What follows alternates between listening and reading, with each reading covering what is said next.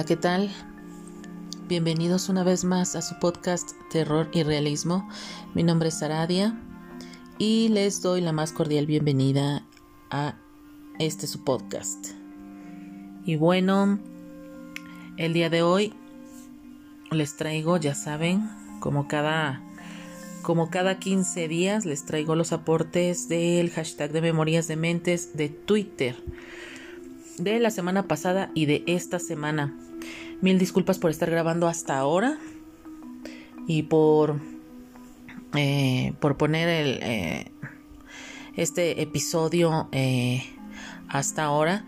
Pero esta semana fue un poco complicada para mí. Hubieron varios imprevistos en casa y pues no tuve oportunidad de grabar antes y por eso lo estoy subiendo hasta ahorita. Y bueno, el reto de la semana pasada, de la semana número 62, estuvo bajo la temática ideas conspirativas, en las cuales, bueno, pues yo les propuse que podrían ser a partir de alguna que ya exista o que creen a un, este, una idea conspirativa, conspirativa nueva. Y la primera dice así, recuerden que los créditos a cada micro relato los pongo en la caja de descripción por si gustan ir a buscar esos créditos para que vean a quién pertenece cada micro relato y por supuesto también para que lo sigan en Twitter. Son excelentes escritores todos, todos los chicos y chicas que participan en la dinámica de Memorias de Mentes son excelentes, son muy muy buenos y se los recomiendo a todos. El primero dice así, amaba las ideas conspirativas. Cuando dijo que tener roce con altos estratos del poder, le pedí mover influencias para mí. Soñaba un puesto público, robar y manipular. No imaginé terminar de rodillas ante el trono de Satán con el alma condenada para siempre. Uy, eso sí es terminar al servicio del peor. La verdad eso es totalmente triste, el desear ser tan, tan grande y tan poderoso y poder manipular a, a su antojo y conveniencia y pues terminar sirviéndole al peor de todos, pues sí es como que muy decepcionante. El siguiente, el siguiente microrelato dice, en medio del desaliento, un virus descontrolado tiene al mundo hackeado. Da excusas para el momento, cuarentena o aislamiento, toques de queda, sensaciones sin muchas explicaciones. ¿Accidente? ¿Inteligencia? sin ninguna evidencia para la lucha hay razones. Me encantó la manera en cómo lo escribió en, en, en verso. La verdad fue padre, ¿no? Una composición de una realidad mundial. ¿Ustedes qué opinan? ¿Qué tal les pareció esta composición? A mí me encantó. El siguiente aporte dice, se llegó a obsesionar con el tema. Cuanta más información recababa, más seguro estaba. Las ideas conspirativas se hacían más latentes en él. Mentían, lo sabía. Barajaba datos distintos a los oficiales. Tenía que destapar la verdad, aunque fuera su fin. Gran parte de la historia siempre me he imaginado que es así una gran mentira con la que nos manipulan a todos como sociedad. ¿Ustedes qué piensan? ¿Creen que todos los datos históricos que tenemos hasta el momento, eh, cada quien en donde me esté escuchando en su país, son verdaderos? ¿O realmente sí existieron, pero no tal y como siempre nos los han contado? A lo mejor están exagerados o manipulados de cierta manera. ¿O de plano no existen como tal? ¿Ustedes qué opinan?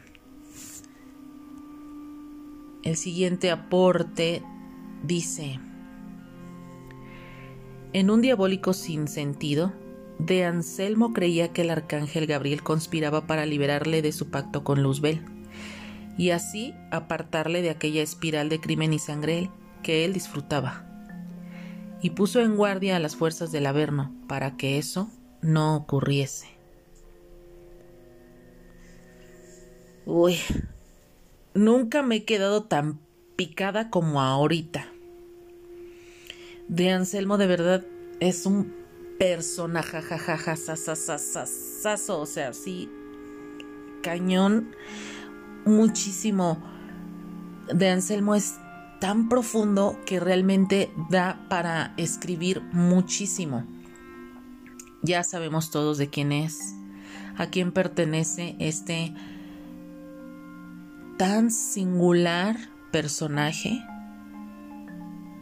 y que ya saben que Em, semana con semana creo que ya no puede faltar aquí porque es muy muy buen personaje. En fin, seguimos con el siguiente. Dice, ten mucho cuidado. He leído informes confidenciales del gobierno que indican que si se te acercan tres hombres calvos y se colocan de espaldas al sol, comenzarán a manipularte, insuflándote ideas de cara a que compres compulsivamente tabletas de chocolate. Ay, dime, ¿dónde encuentro esos tres calvos, porfis? A mí me encanta, me fascina el chocolate, es, uno, eh, es una de mis golosinas favoritas. Bueno, me gusta mordidas en tableta, me gusta el chocolate derretido, este, en postres, como por ejemplo un pastel, en gelatina, eh, me gustan las malteadas de chocolate, eh, las tartas de chocolate, galletas de chocolate, pan de chocolate, rosquillas de chocolate. Bueno, todo lo que tenga que ver con chocolate me encanta. El siguiente aporte dice, me han contado que los gobernantes han manipulado la historia, borrando siglos enteros, y nos distraen con falsos cuentos del pasado. Una civilización entera desaparecida, y frente a todos hay vestigios, ideas conspirativas? ¿Será el gobierno capaz? ¿Ustedes qué creen? ¿Creen que no sea capaz el gobierno de hacernos eso? Yo la verdad a estas alturas ya no lo dudo ni tantito. ¿Ustedes qué opinan? El siguiente aporte dice, el contagio precede a la invasión.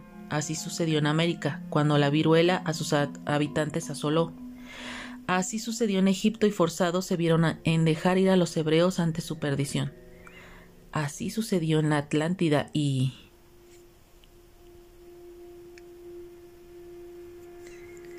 Conspiración tras conspiración para hacer desaparecer civilizaciones que en su momento de auge fueron potencias mundiales.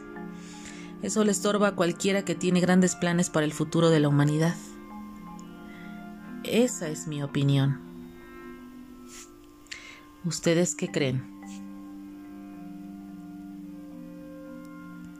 El siguiente aporte dice, no expliqué las ideas conspirativas que los chicos de la oficina ideaban para la fiesta de fin de año. Creí que era broma. Los chicos introdujeron una potente droga en la cava tras el brindis la mayoría se volvió loca, se comieron unos a otros. Suerte que enfermé. Una idea de acabar con la gente muy extraña, pero efectiva. En fin, el siguiente aporte dice así. Se soltaron los monstruos y todos nos metimos a las casas a ver las noticias, excepto los conspiranoicos, ellos piensan que todo es una mentira del gobierno para controlar a la gente. Yo tengo otra teoría. Los monstruos, los verdaderos monstruos, somos nosotros. Y eso es verdad. Los que estamos mal somos nosotros. Como humanidad, como seres humanos, como personas, como individuos, estamos cada día peor. El siguiente aporte dice, logré entrar al área 51 y escabullirme. Creo que más que nadie que vivió para contarlo, lo aterrador fue darme cuenta que no es la entrada prohibida que todos creen, sino la salida hacia el mundo real. Esta idea me parece bastante, bastante interesante, el pensar que podemos estar todos atrapados en un mundo ficticio, en un mundo que no es el real, porque detrás de alguna puerta, detrás de alguna entrada, realmente está el lado del mundo que es el verdadero, que es el que nos está negando que vayamos e investiguemos y que, que lo, que lo descubramos para, para quedarnos ahí. No sé, me pareció bastante atractiva esta idea. El siguiente aporte dice, ¿quién maneja los hilos de mi vida? ¿Quién tiene la capacidad de manipular todo lo que me sucede y jugar con mis emociones de esta manera? Esa sensación de que mis expectativas os son una y otra vez boicoteadas. Pero, ¿por quién? ¿Y para qué? Ideas conspirativas. En lo personal, a veces yo he pensado que es el universo el que no solo conspira a nuestro favor, sino también en nuestra contra, porque de algo nos está protegiendo o tal vez está evitando que nos pase algo que ya después no va a tener solución ni va a tener regreso. Así como el universo, muchos dicen, el universo conspira a tu favor, pues sí, también puede conspirar en mi contra, porque Tal vez lo que no quiere el universo es que yo desaparezca así tan abruptamente y está cuidando de mi existencia. No sé, es una probabilidad, ¿no? En fin, el siguiente aporte dice así. Buscaban a un hombre de apodo el leñador por su forma de vestir, aunque nadie lo había visto jamás solo los cadáveres que dejaba a su paso. El aeropuerto estaba lleno de espías que simulaban ser pasajeros esperando un avión. Al poco se les veía muertos. Nadie vio nada, excepto yo, que vi alejarse una mujer bajita y rechoncha que se alejaba sigilosamente y llevaba la típica camisa a cuadros de franela como los leñadores. Quedé pensativo. ¿Y si la espía que conspiraba era aquella mujer en la que nadie se fijaba? La seguí a distancia hasta que giró en una calle. Al girar, sentí un fuerte golpe en el tórax. Quedé sin habla, pero logré recuperarme a tiempo y parar el segundo golpe. Luché. Aquella pequeña mujer que resultó ser una auténtica fiera, para estar rechoncha tenía la agilidad de un gato. Pude darle un golpe en plena cara y dejarla casi, el tiempo suficiente para poder huir. Pero ya había visto su rostro y pronto los servicios secretos la encontrarían. Tenía su imagen clavada en mi mente. Ya no podría escapar más. No tardaron en dar con ella. Llevaba años haciéndose pasar por la portera del edificio donde vivía el presunto leñador. Por eso nunca daban con él era una mujer. No, no, no, qué espectacular. De verdad que me ha fascinado. Muchas gracias, muchas, muchas gracias por escribir este, eh, este aporte.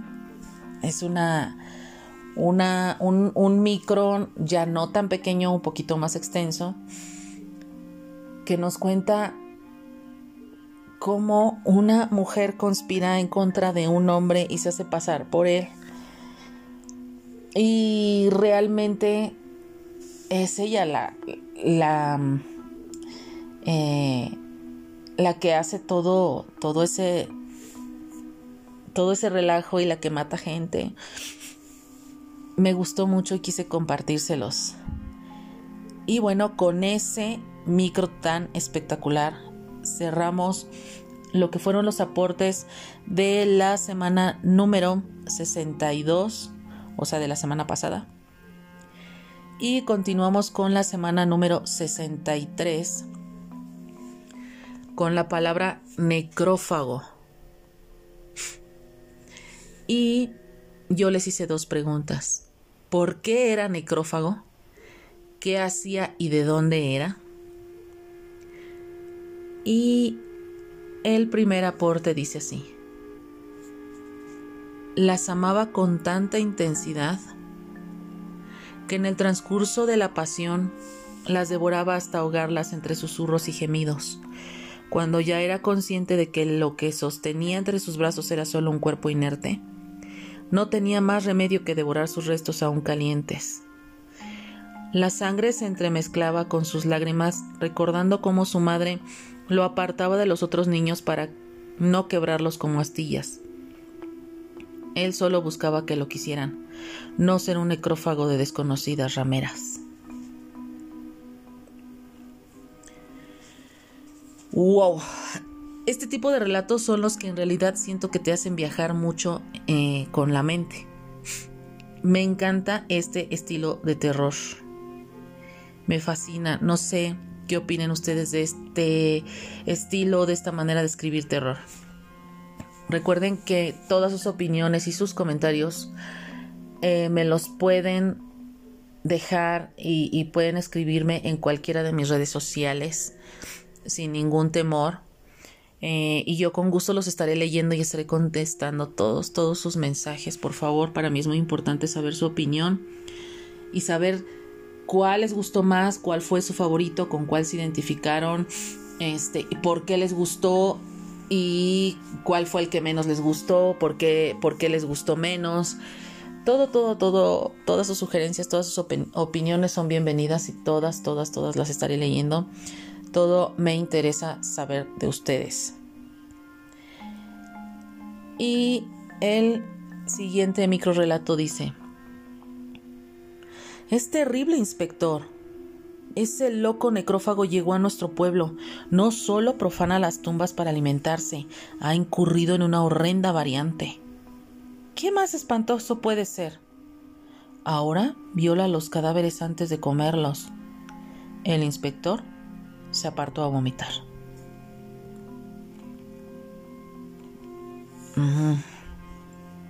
Un micro fascinantemente retorcido. Eh, por ahí creo que escuché de algún asesino serial que hacía lo mismo. Que